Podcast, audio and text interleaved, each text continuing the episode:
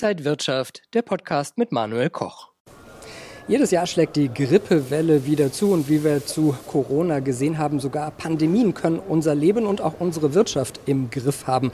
Und die Kosten, die sind enorm. In der EU betragen diese jährlich 6 bis 15 Milliarden Euro und in den USA 8 bis 13 Milliarden US-Dollar. Also wirklich enorme Kosten. Das biopharmazeutische Unternehmen Atriva Therapeutics will mit einem völlig neuartigen antiviralen Medikament eine Lücke bei den bisherigen Therapien schließen und setzt dabei auf eine Breitbandwirkung. Und warum das so innovativ ist und wie Anleger davon profitieren können, das bespreche ich jetzt mit dem CEO Christian Pankratz ist bei mir. Herzlich willkommen hier an der Börse. Ja, vielen Dank für die Einladung, Manuel. Sehr, sehr gerne. Ja, schauen wir vielleicht erst einmal so auf die aktuellen äh, Studien, denn für eine Zulassung eines Medikaments muss man natürlich die immer anbringen und die sind notwendig. In welcher Phase befinden Sie sich da gerade und wie sind die bisherigen Ergebnisse? Also wir sind schon sehr weit gekommen in der Entwicklung unseres Medikamentes. Bisher konnten wir erfolgreich drei klinische Studien abschließen, in denen wir nicht nur die Sicherheit, sondern auch die Wirksamkeit unseres einzigartigen Wirkstoffes namens Zapnometinib belegen konnten. Zapnometinib ist deshalb so einzigartig, weil es anders als bis heute verfügbare Therapien nicht am Virus ansetzt, sondern in der Wirtszelle wirkt die das Virus benötigt, um sich zu vervielfältigen und damit die Infektion zu verbreiten. Somit steht uns zum ersten Mal ein Ansatz zur Verfügung, über den wir schwere RNA-Virusinfektionen, wie zum Beispiel Covid-19, die Grippe, auch Influenza genannt, wesentlich effizienter und effektiver behandeln können und das noch dazu unabhängig von den verschiedensten Virusvarianten, die wir heute kennen oder die auch noch in Zukunft auf uns zukommen könnten. Daher eben dieser Breitbandwirksamkeitsansatz, der eben, wie schon gesagt, viel effizienter und effektiver ist als die Medikamente, die heute zur Verfügung stehen. Gibt es denn da einen Zeitplan? Wann könnte so ein Medikament auf den Markt kommen? Ja, um Zapnometinib von den Gesundheitsbehörden zugelassen zu bekommen, werden wir in den kommenden Jahren ein Phase 2 und Phase 3 klinisches Entwicklungsprogramm absolvieren. In diesen Studien werden wir die Sicherheit als auch die Wirksamkeit von Sapnometinib als erstes bei der schweren Grippe, bei Patienten, die mit einer schweren Grippeinfektion ins Krankenhaus eingeliefert werden, etablieren. Wir gehen davon aus, wenn das erfolgreich abläuft, dass Sapnometinib dann in circa sieben bis acht Jahren im Markt verfügbar sein könnte. Gibt es denn da noch irgendeine Wahrscheinlichkeit, dass so eine Markteinführung dann schiefgehen könnte? Das ist eine interessante Frage. Medikamentenentwicklung, wie wir wahrscheinlich alle wissen, dauert nicht nur sehr lange, sondern ist auch sehr teuer. Warum? Das hängt mit zwei Dingen zusammen. Erstens, von zehn Medikamenten, die in die klinische Entwicklung kommen, gelangt tatsächlich nur eines durch die Gesundheitsbehörden dann auch wirklich zur Zulassung. Und wenn die Zulassung dann erteilt wurde, ist halt die Frage, wie sich der kommerzielle Erfolg daraus dann ergibt.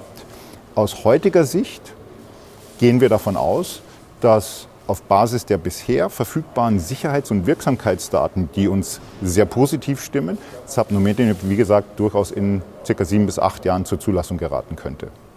Wie ist denn der Markt generell, vielleicht auch gerade nach Covid, aufgestellt? Es gab ja einen riesen Hype bei vielen Unternehmen, der dann aber auch wieder abebbte. Der Hype als solches mag zwar zu Ende sein, aber der Bedarf der Ärzte an einer neuartigen, sicheren und wirksamen Therapie für die schweren RNA-Virusinfektionen wie eben Covid-19 und Influenza bleibt ungebrochen hoch. Das sieht man alleine schon daran, an den Zahlen, die ich zuvor genannt hatte. Denn wie gesagt, diese Zahlen belegen sehr eindeutig den, den Bedarf an so einer Therapie als, äh, also es gibt einen riesigen Markt und mhm. gibt es den in der Zukunft vielleicht dann sogar noch mehr. Es werden immer mehr Menschen auf der Welt. Wir erleben, ja. dass äh, wir Gott sei Dank älter werden, aber dadurch vielleicht auch manchmal anfälliger. Also der Zukunftsmarkt ist weiter da. Das ist ein Riesenmarkt. Wenn wir jetzt nur mal unsere erste Indikation, die Behandlung der schweren Grippe hernehmen. Jährlich erkranken weltweit 500 Millionen Menschen an einer Grippe müssen wir uns mal vorstellen, das ist die sechsfache Bevölkerungsgröße der Bundesrepublik Deutschland heute. Von diesen Patienten erkranken ca. drei bis fünf Millionen Patienten sogar so schwer, dass sie ins Krankenhaus eingeliefert werden müssen. Das sind mehr Menschen, als heute in Berlin leben. Ja? Ich glaube, diese Zahlen belegen doch sehr eindrucksvoll, wie groß der Bedarf an einer neuartigen Therapie und auch wirksamen, sicheren Therapie ist und welches enorme Marktpotenzial alleine nur schon in der Grippeindikation für unser Medikament liegt. Also Sie gehen da ja praktisch in diese Bedarfslücke rein. Welche Umsätze sind denn vielleicht realistisch? Also wir gehen davon aus, dass im Verlauf der ersten fünf Jahre nach Markteinführung Zapnometinib ein jährliches Umsatzniveau, wie gesagt, alleine nur mal erst in der Grippe, in der ersten Indikation, von ca. einer Milliarde bis 1,5 Milliarden Euro pro Jahr erreichen kann. Für die weiteren Entwicklungsarbeiten und die zukünftige Expansion ist auch ein äh, Börsenlisting in Kanada geplant, ein RTO, also ein Reverse Takeover. Warum haben Sie sich da für diesen Weg entschieden? Das ist ein sehr spannender Weg. Warum? Ein Reverse Takeover ermöglicht es uns, die Atriva in wesentlich kürzerer Zeit und wesentlich kosteneffizienter einem viel breiteren Investorenpublikum zugänglich zu machen. Im Vergleich zu einem klassischen Börsegang dauert ein RTO wenige Monate und ist mit einem Volumen von circa mehreren hunderttausend Euro abwickelbar. Hierzu im Vergleich, ein normaler Börsegang nimmt mindestens 12 bis 24 Monate in Anspruch und kostet mehrere Millionen Euro. Und Anleger können da investieren, Anleger und Investoren auch heute vielleicht schon in das Unternehmen? Es gibt zwei Möglichkeiten hier. Interessierte Investoren können gerne uns auf zukommen. Sie können heute noch in die Atriva als Privatunternehmen investieren und die so erworbenen Anteile werden im Rahmen des RTOs dann in an der Börse handelbare Aktien gewandelt werden.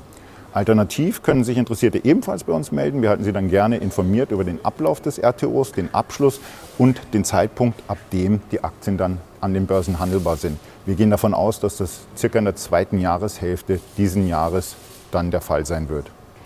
Also spannendes Projekt, viel Erfolg mit dem Medikament wünsche ich Ihnen. Dankeschön, dass Sie da waren. Christian Pangratz, der CEO von Artriva Therapeutics. Danke, dass Sie hier waren Vielen in Dank. Frankfurt und danke an Sie, liebe Zuschauer, fürs Interesse. Bis zum nächsten Mal.